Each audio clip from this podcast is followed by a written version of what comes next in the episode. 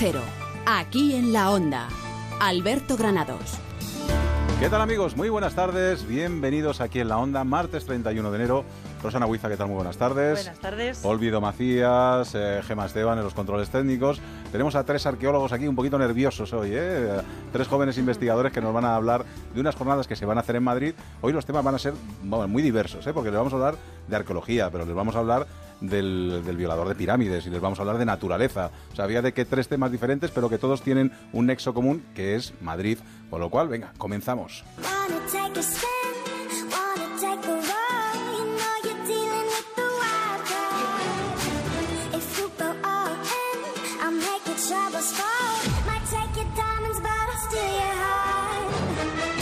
Y como siempre, acordándonos de los que van ahora mismo en sus vehículos, que salen de trabajar, que se están desplazando en este momento por las carreteras de la Comunidad de Madrid. Vamos a conectar con la DGT que nos está esperando Israel Martínez. Israel, ¿qué tal? Muy buenas tardes. ¿Cómo se circula? Hola, buenas tardes. Pues es una jornada difícil en las carreteras de la comunidad. Hay varios accidentes que están complicando el tráfico. El más importante, la carretera de Toledo. Está generando retenciones importantes de unos 6-7 kilómetros al menos de circulación muy lenta con paradas prolongadas desde Villaverde, prácticamente desde el cruce con la M40 hasta llegar a la zona de Getafe. Está cortado el carril izquierdo en el kilómetro 16. El M50 en Majadahonda hay otro accidente. Está cortando el carril derecho hacia la A5 a la altura del kilómetro 80. En la carretera de A Coruña, otro accidente en el kilómetro 13, cortado carril derecho en la zona de la Florida. Hay retenciones entre Majadahonda y la Florida en ambos sentidos, tanto para entrar como para salir de la capital. En la M40 también hay otro accidente en el kilómetro 13, en Vallecas. Está cortado parte del carril derecho hacia la A2 y genera retenciones en sentido norte. Al margen de estos accidentes, en el resto de las carreteras además está la hora punta habitual. Gracias Israel, hasta mañana. Hasta, hasta luego. mañana, hasta luego. Elena Millambre nos dio ayer una tregua, nos dijo, bueno, hoy vais a estar más o menos tranquilitos, pero ya a partir del miércoles lluvia, que nos lo cuente. Elena Millambres, de los Millambres bien de toda la vida, ¿qué tal? ¿Cómo estás? pues aquí estamos, Granado, de los granados de toda la vida también, ¿no? Nos has dado tregua, pero una tregua así, un poquito de las que no me gustan a mí, ¿eh? con un frío y una cosa que yo no me he encontrado ya a gusto en el retiro hoy, ¿eh? No. ¿Que no? No, no. Claro, claro, me han adelantado seis o siete abuelos hoy, porque yo no me vengo arriba, no me vengo arriba con este frío. Pero si hemos tenido una temperatura súper agradable, con pues 15 grados de máxima. claro, pero no, no ha levantado la niebla nunca o qué? No, no, estaba así tristón, ha sido el día Uy, tristón. madre, sí. tienes el día negro, tienes el día negro, Alberto. Bueno, ya verás lo que te viene encima. Venga, ya, ya lo sé, ya. si hoy lo has visto negro, ya a partir de mañana no te digo nada, porque ya te decía que era una jornada pues a la espera de transición a lo que va a llegar durante toda esta semana, porque se nos cuelan frentes por Galicia y también van a llegar aquí a la Comunidad de Madrid. Así que a partir de mañana algo más de nubosidad. Mañana las precipitaciones van a ser débiles, pueden caer de manera aleatoria en cualquier punto de la Comunidad de Madrid, pero no esperamos precipitaciones generosas. ¿Cuándo van a llegar esas precipitaciones intensas? Entre el jueves y el viernes. Tocará sacar más el paraguas o el chubasquero. Jueves y viernes con precipitaciones copiosas por gran parte de la Comunidad de Madrid. Hoy temperaturas máximas que estaban siendo bastante suaves, como te decía, en torno a los 15 grados. Mañana desciende el mercurio en las horas centrales del día, pero aún así todavía encontraremos valores por encima de los 10 grados en gran parte de Madrid. Sí, sí, la gente Así que dice, que- no, no, que no llueve, ni estamos en un invierno raro, que no llueve, o vais a estar. Va a llover para que tengáis agua. Bueno, de momento esta semana, que se los embalses, que también Eso, necesitamos venga, agua. rebosar. Siempre digo lo mismo. Hasta luego, Millambres. Hasta mañana, un beso. Onda Cero, aquí en la Onda.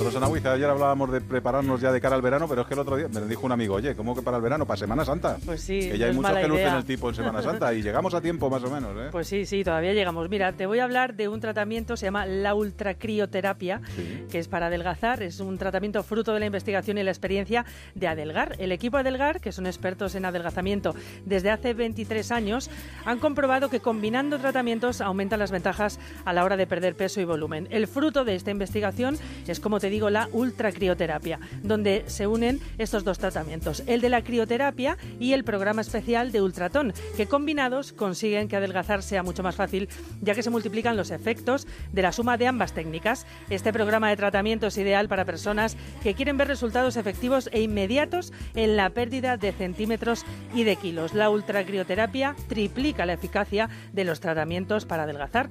Y una buena noticia, aprovechen los últimos días de la campaña con el 50% 30% de descuento en tratamientos para adelgazar con Sí. ultracrioterapia. Y voy a dar un número de teléfono, el 91 577 44 77. Aprovecha este regalo para adelgazar 91 577 44 Que 77. yo me he apuntado el teléfono, pero no es por nada, ¿eh? No es por nada. De verdad que no, no lo necesito ni yo ni Francisco.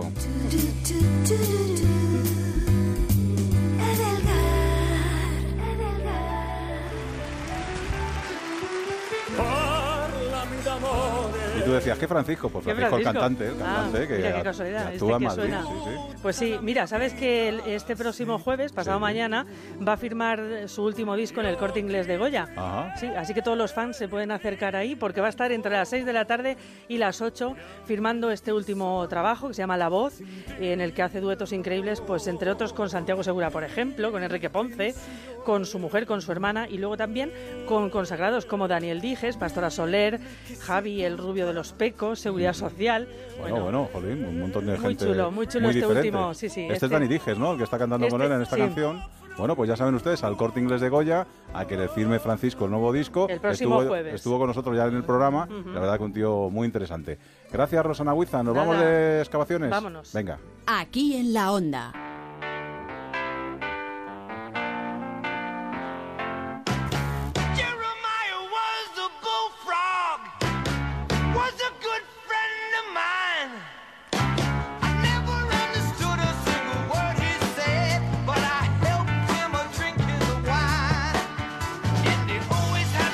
Martes tenemos en nuestro programa una sección que llamamos Arqueología en Madrid. Obviamente hablamos de diferentes eh, historias relacionadas con la arqueología, con la historia. Nuestro querido Carlos León está de viaje precisamente, se ha ido a lugares arqueológicos y hemos dicho, bueno, pues vamos a rellenar la sección con alguna cosa interesante y hemos visto unas segundas jornadas eh, que se van a hacer aquí en Madrid de jóvenes investigadores en arqueología y nos hemos traído a tres. Nos hemos traído a Lucía Vial Chicharro, que es la presidenta de la Asociación de Jóvenes Investigadores en Arqueología, Escabemos. ¿Qué tal? Muy buenas tardes. Buenas tardes. Israel Jacobo Alcón García, que es el secretario de la organización, de la asociación. ¿Qué tal, Israel? Muy buenas tardes. Buenas tardes. Y José Luis Córdoba de la Cruz, que es el tesorero, que es, el que nos importa, que es el que tiene el dinerito, eh, que lo va a invertir aquí en publicidad en, la cadena, en, en Onda Cero. Bueno, pues a hablarnos de estas segundas jornadas de jóvenes investigadores en arqueología, lo primero, he estado viendo el dossier de todo lo que va a haber. Hay que estar bien preparado porque son Sí. unas jornadas amplias y largas, ¿eh? Sí, la verdad es que tienen pinta de ser bastante intensas. Hemos intentado agrupar un poco de cada temática, pero ante las propuestas recibidas, Ajá. pues uno siempre tiene que escoger y al final se queda con lo que parece más interesante. A ver, Israel, ¿qué tiene que hacer uno para poder haber estado en estas jornadas de, de jóvenes investigadores? Bueno, eh, la verdad es que mm, hemos admitido tanto propuestas como de arqueólogos, más, en- eh, más expertos, menos inexpertos, incluso aquellos que les gusta la investigación histórica. O sea, que está abierto a un público bastante generalizado. José Luis, una asociación que lleváis un añito más o menos. Esto precisamente sería casi el aniversario de esta asociación. Y cuéntanos, ¿cuál es el futuro? ¿Qué es lo que tenéis pensado hacer? ¿Por dónde vais a ir? Sí, pues la verdad que los siguientes pues proyectos van a ser un, un, un taller de, eh, de alfarería, que se va a hacer una especie pues como de recreación de pues de piezas antiguas. Y también vamos a hacer eh, unas charlas sobre mitos de la arqueología, sobre temas pues pues como los mayas, como la, la arqueología en, eh, en el cine que siempre ha estado muy vista como pues tipo in- eh, pues como Indiana Jones, es decir, más o menos enseñar que la que la ar- que la arqueología no son solo egipcios o que solo son pues pues cazatesoros, sino que también es una ciencia para investigar. La verdad es que a mí personalmente me encanta ver gente tan joven y tan preparada a la vez, con tantos proyectos, con iniciativas, eh, tan comprometidos. ¿Estudiar arqueología eh, es complicado en cuanto a las salidas que tiene la carrera o, o no es para tanto? Bueno, aquí en España ahora mismo las cosas están un poco difíciles porque no hay suficiente inversión en, en cultura, entonces cuando acabas las carreras pues muchas veces tienes proyectos arqueológicos en los que solo puedes participar como voluntario y el trabajo está, está bastante difícil en ese sentido, pero bueno, nunca hay que dejar de luchar por ello, entonces aquí seguimos. ¿Y a qué país miramos con envidia? ¿Cuál sería el país de referencia en el tema de las excavaciones, de la arqueología y de...? Bueno, la verdad es que siempre se piensa en Pompeya, en Herculano, mm, en Egipto, pero bueno, son, son lugares bastante complicados. Esos serían lugares para ir, pero lugares, por ejemplo, donde los arqueólogos sean eminencias, por ejemplo, donde miramos a Alemania, los alemanes, Inglaterra, Inglaterra, sobre todo. Escandinavia, por Ajá. ejemplo, Sí, tiene una inversión muy fuerte en arqueología. Ajá. Y ahora los españoles ya vamos empezando a hacer un poquito de ruido, ¿eh? No mucho, Sí. pero Sí, eh, vamos a poco, empezando, sí. ¿no? A, Sí. a hacer, ¿no? ¿Cómo llegó, por ejemplo, la arqueología a vuestras vidas? Eh, ¿Uno le tiene que gustar desde pequeñito o no? ¿O es muchas veces por descarte decir, venga? Bueno, en mi caso fue desde pequeña. Yo la verdad es que de pequeña me gustaba mucho la novela histórica y ese tipo de películas de las que hablaba José Luis. Y con el tiempo, pues decidí dedicarme a ello más en serio. Verdad. Israel. Entonces, Sí, yo la verdad es que también desde pequeño era, bueno, pues como que muy curioso con el tema de los fósiles, la geología, las piedras, lo antiguo. Y desde que era un crío, pues ya me, me picó el gusanillo, digamos. ¿Y José Luis? Esto, la verdad que es vocación pura, es decir, esto, esto pues si no te gusta, no lo hagas porque la verdad que no es para, pues para cualquiera que no le guste esto. Yo que soy de campo, yo de pequeño iba siempre a sitios pues tipo ruinas, cuevas, entonces ya desde pequeño que iba pues con mi padre eh, fue cuando me, me empezó un poquito a picar el gusanillo de la arqueología. Oye, contarnos, las segundas jornadas eh, son del 21 al 23 de febrero en la sala de juntas de la Facultad de Geografía e Historia de la Universidad Complutense de Madrid. Se puede apuntar todo el mundo, tienen que ser gente que esté en la asociación. Cuéntanos, cómo... Pues para asistir es totalmente libre, solamente si queréis certificado de asistencia sería mandar un email a la asociación, pero está abierto a cualquier persona que esté interesado en. En conocer un poco más los temas que presentamos. Pero Horarios desde las nueve y media de la Sí. mañana hasta las, fíjate, Hasta las cinco y media, sí. las cinco y media. Además es que hay días de los complicados, ¿eh? de Bastante los- extenso, sí. Sí. Sí, sí, Sí, he visto sí. aquí, no me interesa algo de que tiene relación también con el- las rutas y cargamentos de vino itálico en época republicana en la Sí. Hispania citerior. ¿eh? Esa tiene Esa buena tiene pinta. buena ¿eh? pinta, Tiene buena sí. Muy pinta. interesante. Pero estamos, estoy viendo que desde armamento bélico, cerámica, ¿eh? que eso te interesa. el Mira, hay uno sobre la prensa, ¿eh? la arqueología a través de la prensa española. Sí, claro, también intentamos enfocar un poquito los distintos campos de la arqueología, es decir, la prensa, también los sitios de gestión, el turismo, Ajá. es decir, no solamente lo que son lo que son unos unos pues yacimientos arqueológicos, sino también el cómo es el mundo de la arqueología en general. Si alguien se quiere apuntar, que nos esté escuchando, algún joven investigador que quiera estar en Escabemos, ¿qué tiene que hacer? ¿Cómo puede poner en contacto con vosotros? Pues o a través de la página de Facebook que tenemos, que se llama igual que nosotros, o a través del correo electrónico giena.escabemos.gmail.com. Bueno, pues ya lo saben ustedes, segundas jornadas de jóvenes investigadores en arqueología aquí en Madrid. Ha sido un placer, señores, que nos lo vamos a, a escuchar y a ver muy prontito. Muchas Gracias. gracias. Mucha suerte en las segundas gracias. Hasta luego, Gracias. chao.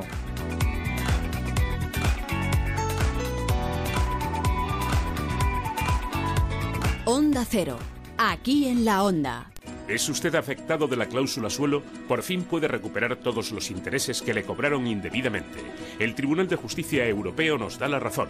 No espere a propuestas que le hagan perder tiempo. Actúe ya. Ayala Abogados Consultores le ayudará a recuperar su dinero. Confíe en expertos con una amplia experiencia en derecho financiero. 983 1057. ayalaabogado.com. Bingo Las Vegas, una experiencia de juego diferente por su decoración, por su ambiente y porque puedes jugar en su terraza climatizada durante todo el año, con cena, copas y muchas sorpresas. Tienes que venir, te vas a divertir como nunca. Bingo Las Vegas, la sala de juegos que más premios reparte de Madrid. Descubre otra forma de jugar en la terraza climatizada de Bingo Las Vegas, Hermanos García Noblejas 17. ¿Necesita conocer el valor oficial de su casa, finca, empresa o negocio? TIRSA, Sociedad de Tasaciones homologada por el Banco de España, especialistas en tasaciones de ámbito nacional. TIRSA. Llámenos al 91 540 0633 o visítenos en Jorge Juan 45. Presupuesto sin compromiso. Comprar mi casa con Gilmar fue un lujo. Son los mejores del sector. Con ellos vendí mi piso con todas las garantías. Recomendar Gilmar gracias a nuestra experiencia personal es importante, pero más importante es la opción de miles de clientes que llevan años confiando en su profesionalidad. A la hora de vender o comprar su casa, confíe en el líder. Llame al 902 121 900. Gilmar, de toda la vida, un lujo. Aquí en la Onda, Alberto Granados. She's got a smile that it seems to me reminds me of childhood as bright as the bluest sky.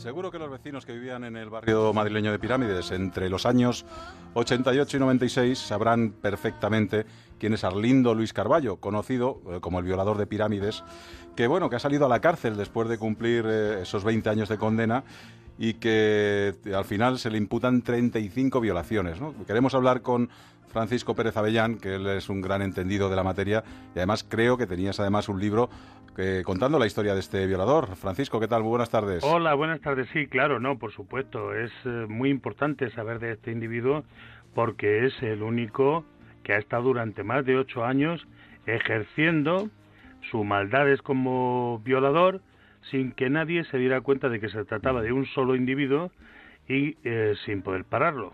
Cuéntanos cómo fue, cómo empezaron las violaciones de este hombre, qué, qué, qué método seguía, cuáles eran sus víctimas. Pues a ver, eh, cuando se recompuso totalmente su vida, se supo que al principio en su pueblo de eh, nacimiento, en Valencia de Calatrava, donde ahora se encuentra, pues eh, empezó eh, acosando a chicas, a compañeras de, de sus estudios, etcétera, y aunque descubrieron que había cosas rayanas en lo, en lo delictivo, no procedieron contra él, sino que hubo en realidad un acuerdo entre distintas autoridades del pueblo para que no se difundiera.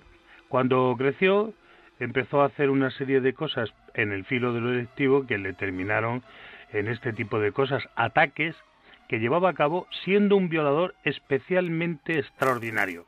¿Y por qué? Porque en vez de agredir sencillamente a las mujeres para abusar de ellas, había momentos en los que llevaba a cabo verdaderos raptos en los que las víctimas no sabían si iban a salir con vida. Por ejemplo, las eh, amenazaba con armas blancas y durante media hora o tres cuartos las tenía, por ejemplo, desnudas, paseando por su cuerpo el filo de la navaja o de un cuchillo y ellas nunca sabían si iban a salir con vida. Tremendo. La verdad es que ahora los que tienen que, estar preocupados son los de su pueblo de Cáceres. Obviamente los madrileños estamos un poco más tranquilos, pero yo creo que al igual que nosotros nos hacemos la pregunta, muchos oyentes se la estarán haciendo. ¿Cómo es posible que el Tribunal Supremo le condenara con 514 años de prisión y que lo tengamos ya en la calle? Bueno, eh, la verdad es que aunque la justicia en España con- condena a veces no solo a 500, sino hasta 50.000 años de cárcel, no se cumplen nunca más allá de unos topes. En este caso, según el Código Penal, el tope de cumplimiento era de 20 años. Y estos 20 años, que son muchos años de cárcel, no son bastantes para determinado tipo de delincuentes para que se puedan recuperar. En este caso queda la incógnita. No sabemos si esta persona que ha cumplido 20 años en los cuales no se le ha concedido ningún tipo de salida, ningún beneficio penitenciario, si va a volver o no a delinquir. Lo veremos. Pero es verdad que su pasado es tan tremendo. Se le atribuyen incluso ciento cuarenta y tantas agresiones sexuales. Fue juzgado finalmente por 42 y se le condenó por 35 totalmente probadas. Esto significa un nivel que le convierte en, verdaderamente en el asesino en serie quizá eh, con mayor récord de todos los tiempos. La verdad es que no es para menos. Perdón, el, el violador. El violador. Ujú. No es para menos porque además creo que entre los vecinos del pueblo donde se ha instalado ha corrido una foto por WhatsApp de él, supuestamente de él, pues advirtiendo de que volvía y tal. La gente está atemorizada, a pesar de que él lo primero que ha hecho al salir de la cárcel ha sido reconocer, pedir perdón y arrepentirse. Bueno, yo la verdad es que después de seguirle durante todo este tiempo, desde que comenzó hasta que fue descubierto, porque recordemos que le descubrieron de pura casualidad, es decir, la última de sus víctimas, la chica de 23 años que consiguió salir ilesa, a pesar de que la tenía encerrada dentro del ascensor, ya en la casa, el, el ascensor normalmente en sus ataques se acababa convirtiendo en una especie de ratonera. Pero esta chica en el último momento le dio una patada a la puerta y consiguió salir y escapar. Y, y fue y denunció, que incluso le, le decían habitualmente que por qué había ido a denunciar, porque allá no le había hecho nada. Y ella contestaba siempre que había mirado a este individuo a la cara y había visto en sus ojos que iba por ella y que iba a hacerle daño. Cuando la policía verdaderamente se dio cuenta de que estaba ante el violador de pirámides, pues todas las cosas cambiaron, ¿no? Y efectivamente hizo un gran servicio a todo el país esta chica, pero no le detuvo la investigación, le detuvo sencillamente que la última víctima era una persona con coraje, con fuerza y con capacidad para enfrentarse a él. Él dice que ha estado en estos últimos años trabajando mucho con psicólogos en la cárcel. Tú eres un gran experto. Eh, ¿Se puede rehabilitar una persona que ha violado en tantas ocasiones y que ha cometido tantos, tantos delitos? Difícilmente. Eh, la verdad es que en muchas ocasiones hemos visto violadores no de este nivel, no con esta cantidad de víctimas, no con esta forma de actuación tan peligrosa en la que estaba viajando hasta daños cada vez mayores a las víctimas. Pero en general en las cárceles no suele pasar nada para que la gente se rehabilite, y mucho menos delincuentes depredadores sexuales como este, que realmente para rehabilitarse necesitan un trabajo muy especial y además demostrarlo durante un tiempo, ¿no? Porque efectivamente esta persona no le han dado beneficio penitenciario probablemente porque no se fiaban de él. Entonces que de pronto le pongan en la calle y que se piense que está eh, rehabilitado, pues da mu- mucho pábulo a la duda. Yo creo que se, se pensaba ¿no? que se iba a cambiar esta, esta ley de que pudieran estar algo más de 20 años cumpliendo prisión, porque claro, los que entran con veintitantos años, como pasaba, por ejemplo, con los asesinos del naipe o con otros que ya están también en la calle, claro, con veintitantos años, a los 20, con 40 y algo, como este, como este violador que tiene 51 años ahora, y bueno, ya están en la calle y todavía les queda mucha vida por delante, ¿no? Claro, ese es el tema, es decir, bueno, ¿qué va a hacer una persona como esta cuya historia que yo tengo reflejada en un libro en la que se ponen los pelos de punta al ver lo que hacía con cada una de las víctimas comprobadas y probadas en el juicio y cómo este individuo actuaba con total frialdad, llevaba a cabo una doble vida. Esta persona cuando es detenida, su mujer estaba embarazada. Es decir, que él era capaz de mantener en su urbanización en la que vivía, en Fuenlabrada, un nivel de vida que le caracterizaba como un vecino ejemplar. Ayudaba a los otros vecinos, les hacía chapuzas, les eh, iba a su domicilio. Él era instalador de gas y cualquier cosa que tenía que ver con ser un manitas, pues él lo cumplía magníficamente bien. Pero, sin embargo, era capaz de mantener un nivel de vida que le caracteriza como el único violador que violaba a horario fijo. Unos, unas horas determinadas a lo largo de la semana y otras en el fin de semana, adaptándose a cuando tenía que ir a recoger a su mujer o cuando tenía libre de sus deberes matrimoniales. Entonces él llevaba a cabo en ese tiempo, antes de recoger a su mujer, etcétera, las violaciones, que a veces, como digo, eran media hora, tres cuartos, una hora de captura. Oye, Paco, este tipo de violadores, luego en la cárcel, obviamente, eh, está ahí latente, ¿no? El deseo de, de violar, no hay mujeres en la cárcel. Eh, y luego cuando salen tenemos casos de, de violadores que hayan vuelto y que hayan que sean reincidentes o, o Claro. parece que la cárcel ahí les No, no, no, no, no, no, no. Hay mm, casos de violadores reincidentes que al poco tiempo de salir, incluso de permiso, han llevado a cabo otras violaciones y otras agresiones a mujeres. Son, es verdad, dentro de la cárcel buenos presos, presos que cumplen, porque están esperando la menor oportunidad para poder rebajar su pena o para poder salir, ¿no? Realmente cuando ellos se convierten en un peligro es cuando tienen víctimas cerca.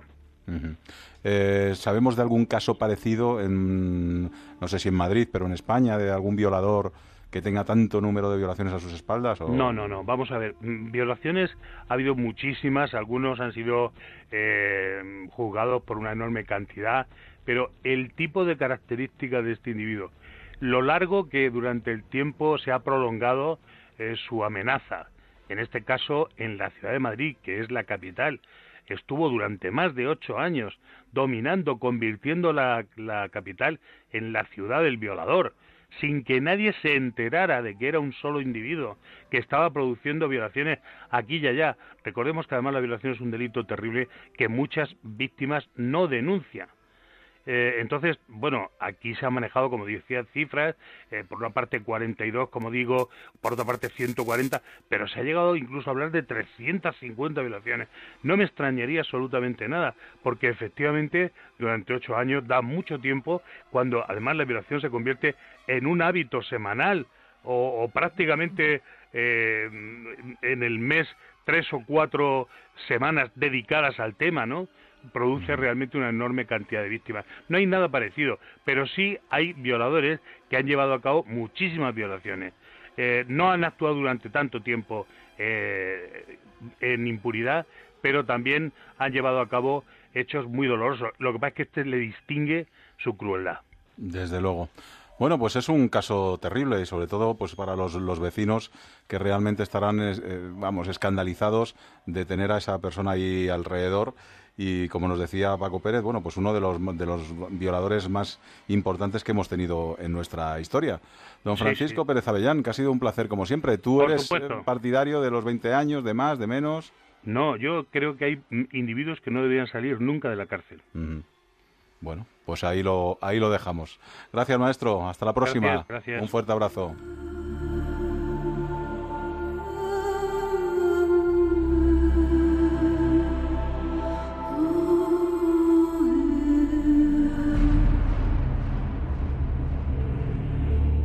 Onda Cero. Aquí en la Onda. Onda Cero.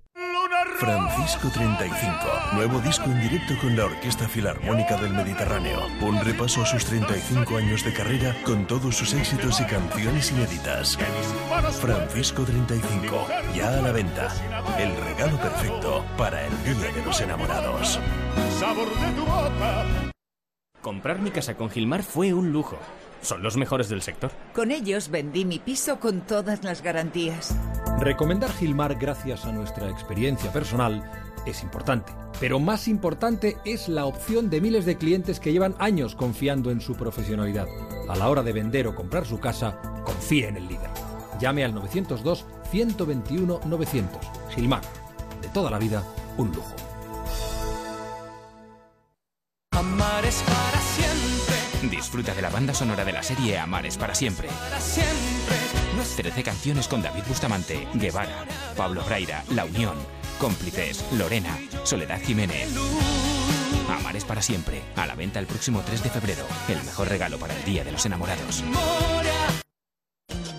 Hay un lugar donde la cocina es deliciosa, donde puedes tomar una copa y disfrutar de la música, con una fantástica decoración de diseño y todo a precios increíbles. Basarri, calle Toledo 82. Prueba su hamburguesa especial de carne de buey, sus pescados y arroces. Elige entre más de 80 ginebras para tu gin tonic y pásatelo en grande en su cueva centenaria para eventos. Infórmate en basarriginclub.com. Alquiler. Acción de alquilar. Negocio por el que se cede una cosa a una persona durante un tiempo a cambio de una rentabilidad. Seguro. Adjetivo. Que es cierto. Libre y exento de todo peligro o riesgo. Si piensa en alquilar, ya sabe. Alquiler seguro. 902 37 57 77. Alquiler seguro. 902 37 57 77. Soy Concha Velasco, amigos míos. Si quieres evitar sustos en tu vieja bañera, te recomiendo Duchamanía. Te instalan un plato de ducha antideslizante en pocas horas y sin obras molestas. Y te ahorras un buen dinerito. Haz como yo. Confía en los auténticos profesionales. Confía en Duchamanía. Haz caso a Concha. Duchamanía te lo instala desde solo 990 euros, IVA incluido. Paseo del Molino 6 en Legazpi, 91 468 4907 o duchamanía.es. Por el trabajo, por la familia, por los vecinos, por el banco, por un accidente, por una huelga, por un robo, por cualquier cosa del día a día puedes perder tu tranquilidad. A no ser que cuentes con la protección jurídica a tu medida de Devuelta Legal. Con Devuelta Legal tendrás protección jurídica anual para toda la familia por mucho menos de lo que te costaría una única consulta en cualquier otro abogado. Llama ahora gratis al 900 900 637, 900 900 637 o devueltalegal.es. Tu abogado de cabecera. Grupo Reacciona.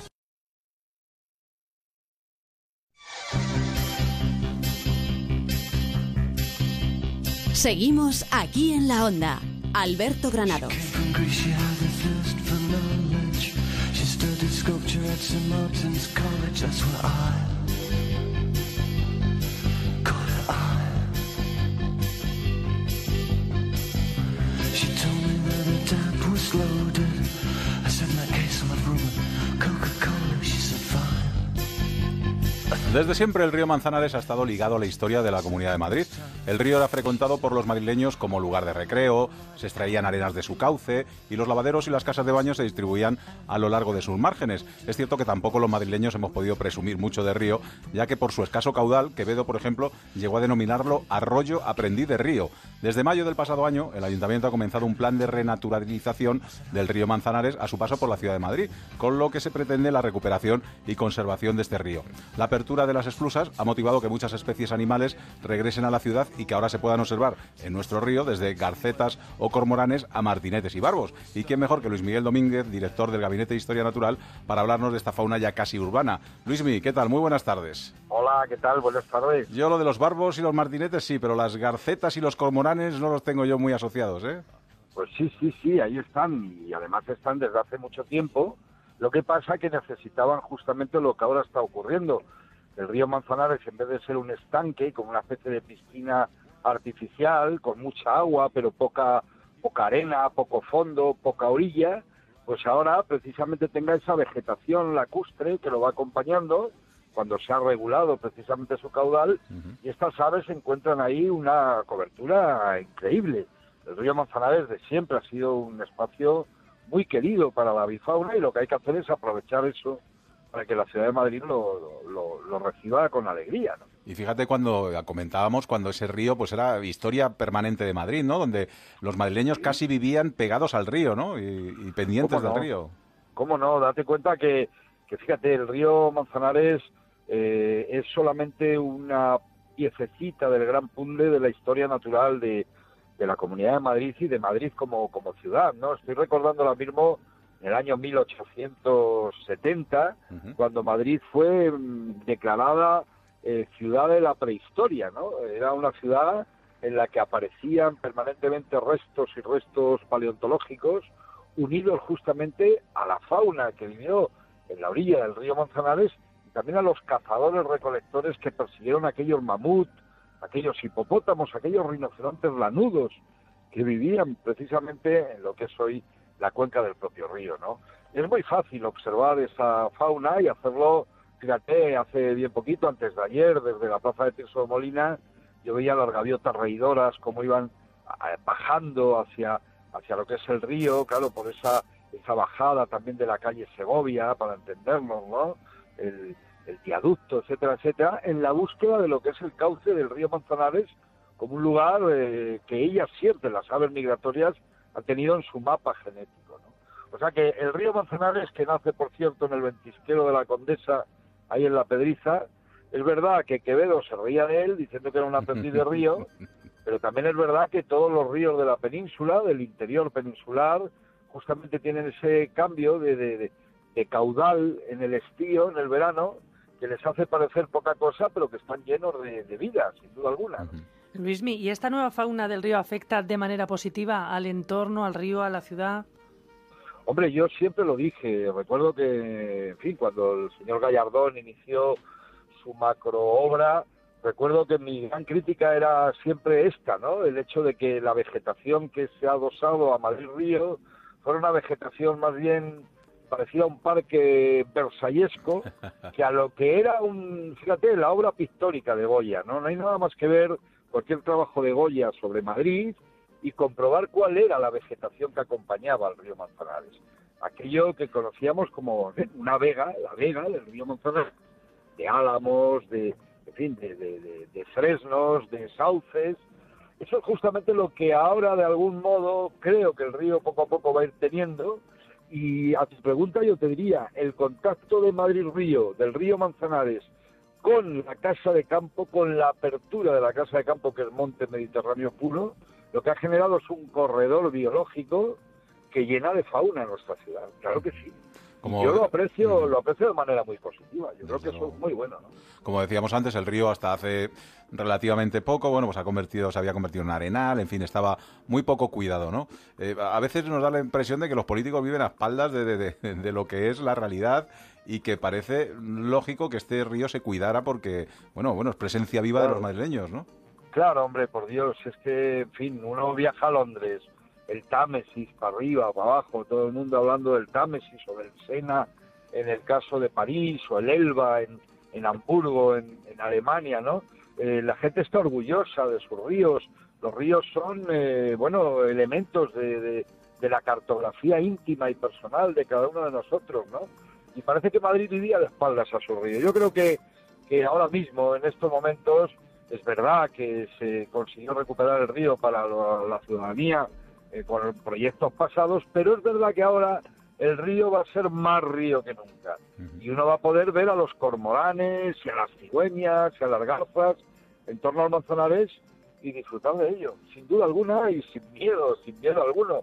Todo lo contrario, yo creo que alegrándonos el corazón y, y la vida. O sea, que no está todo perdido, ¿no? Es decir, abriendo No esas está. compuertas todavía podemos recuperar esa naturaleza que existía, ¿no? Sí, Alberto, mira, yo en el río Manzanares, eh, desde el propio puente de Toledo, o sea, desde Marqués de Vadillo, desde cualquiera de esos rincones del centro, centro de Madrid, he podido llegar a ver, pues no sé, cangrejo del río, eh, abajo, en el fondo, en la arena del río Manzanares, eh, criando.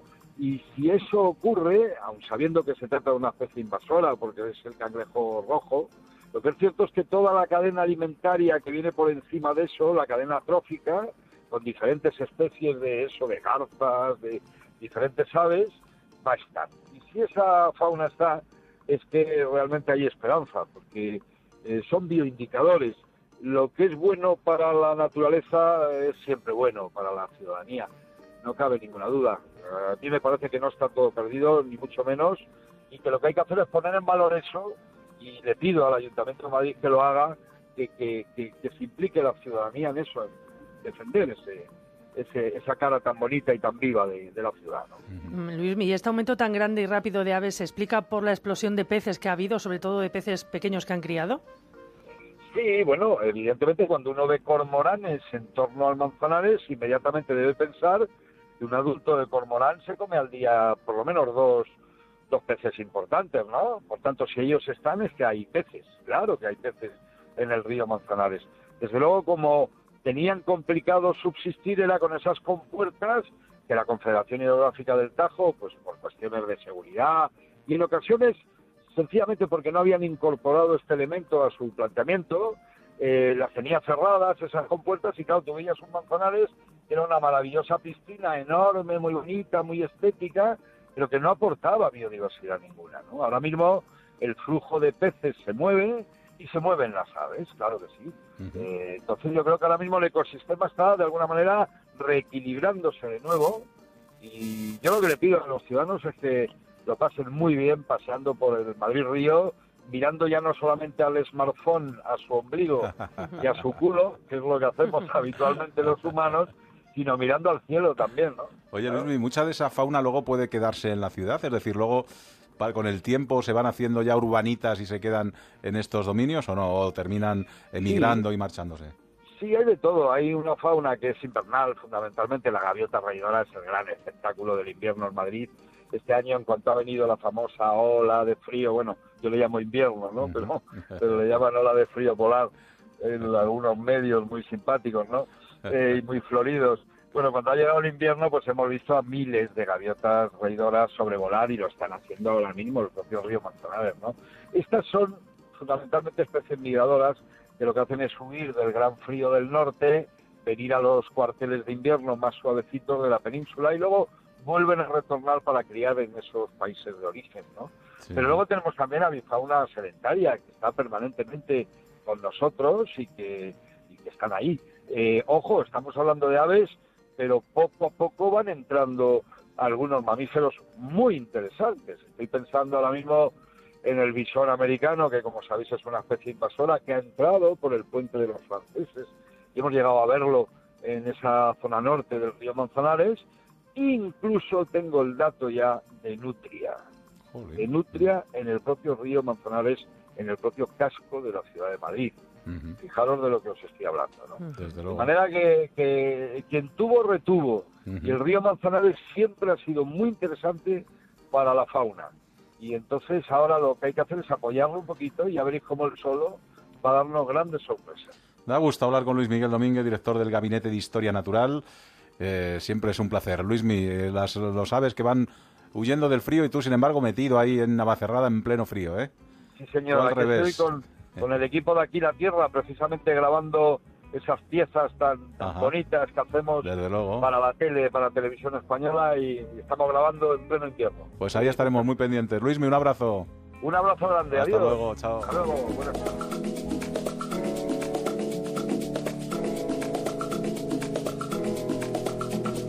Please allow me to introduce myself.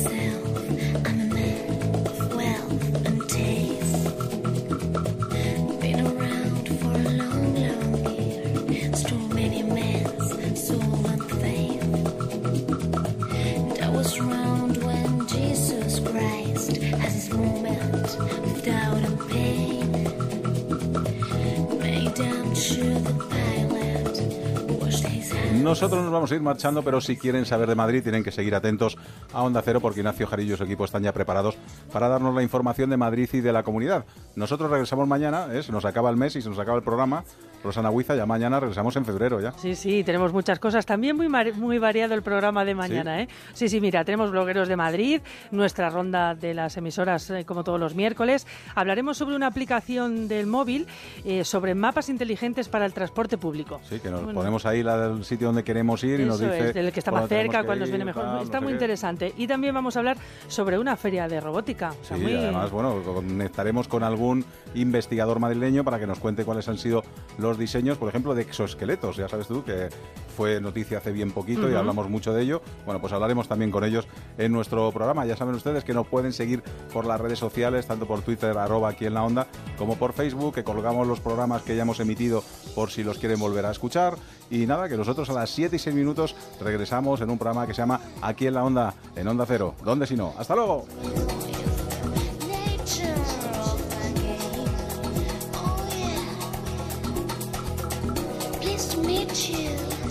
of the game.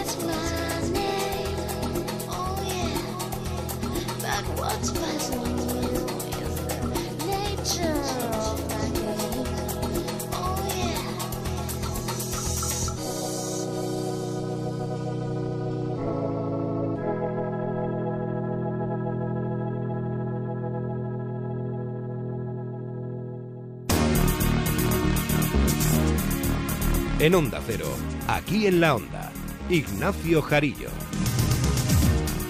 Buenas tardes. El Ayuntamiento de Madrid prohibirá el año que viene el uso de animales en espectáculos circenses. El PP lamenta la pérdida de puestos de trabajo que esta medida pueda suponer, pero el delegado de Seguridad, Javier Barbero, lo tiene claro. La ética, según él, también se practica con los animales. Todos los seres vivos merecen un respeto y porque en esta sociedad que quiere avanzar con criterios de civismo, entendemos que también nuestro comportamiento con los animales ha de tener cuestiones éticas a tomar en cuenta, no solamente cuestiones prácticas e instrumentales.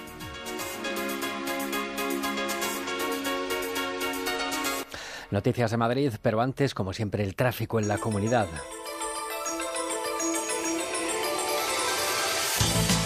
Información que nos trae Anselmo Mancebo desde la DGT. Buenas tardes. Muy buenas tardes. En estos momentos tenemos numerosos problemas debido a varios accidentes que están complicando la circulación. En la salida por la carretera de Toledo se ha producido ese accidente en el kilómetro 16 en Getafe. Han retirado el vehículo, pero hay varios kilómetros de retención.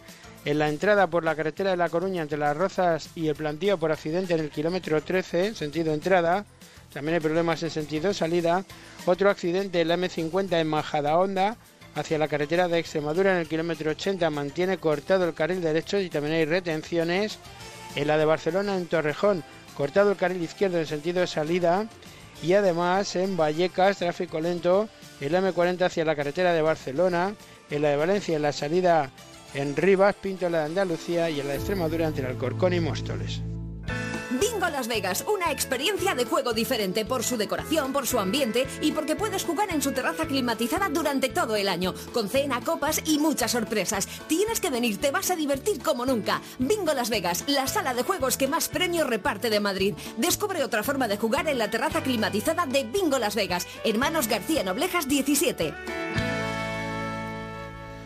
7.52 en el Pleno Municipal de Madrid. eh, se ha dado mucho de qué hablar. Habla- se ha podido hablar de animales de circo para su prohibición y hasta para hablar de Donald Trump. La alcaldía remete, por cierto, contra la nueva administración de la Casa Blanca, votando a mano alzada de forma testimonial. Eso sí, contra las políticas anti-inmigración de los norteamericanos. Pero al margen de eso, decíamos en portada, hoy se busca solución para acabar con el uso de animales en los circos que llegan a la ciudad. Habrá moratoria, pero hasta el año que viene, Pachi Linaza. Habrá que esperar a 2018 para que la ordenanza entre en vigor, aclara el delegado Javier Barbero. En ella trabajan un grupo de expertos para aglutinar todas las sensibilidades, pero partiendo de que Madrid no tendrá en el futuro circos con animales. Este año probablemente, no, yo diría que casi seguro, vamos a terminar la ordenanza, la discutiremos con todas las partes y estará al servicio de los ciudadanos y estará al servicio también del respeto a los animales, que es otra de las cuestiones que nos parece centrales para que se pueda hacer el ocio compatible con los valores. El Partido Popular lamenta la pérdida de empleo que supondrá la medida para estas compañías, una prohibición más de Manuela Carmena. Carmen Castel. Porque hay que prohibir, que los madrileños no queremos que nos prohíban nada más.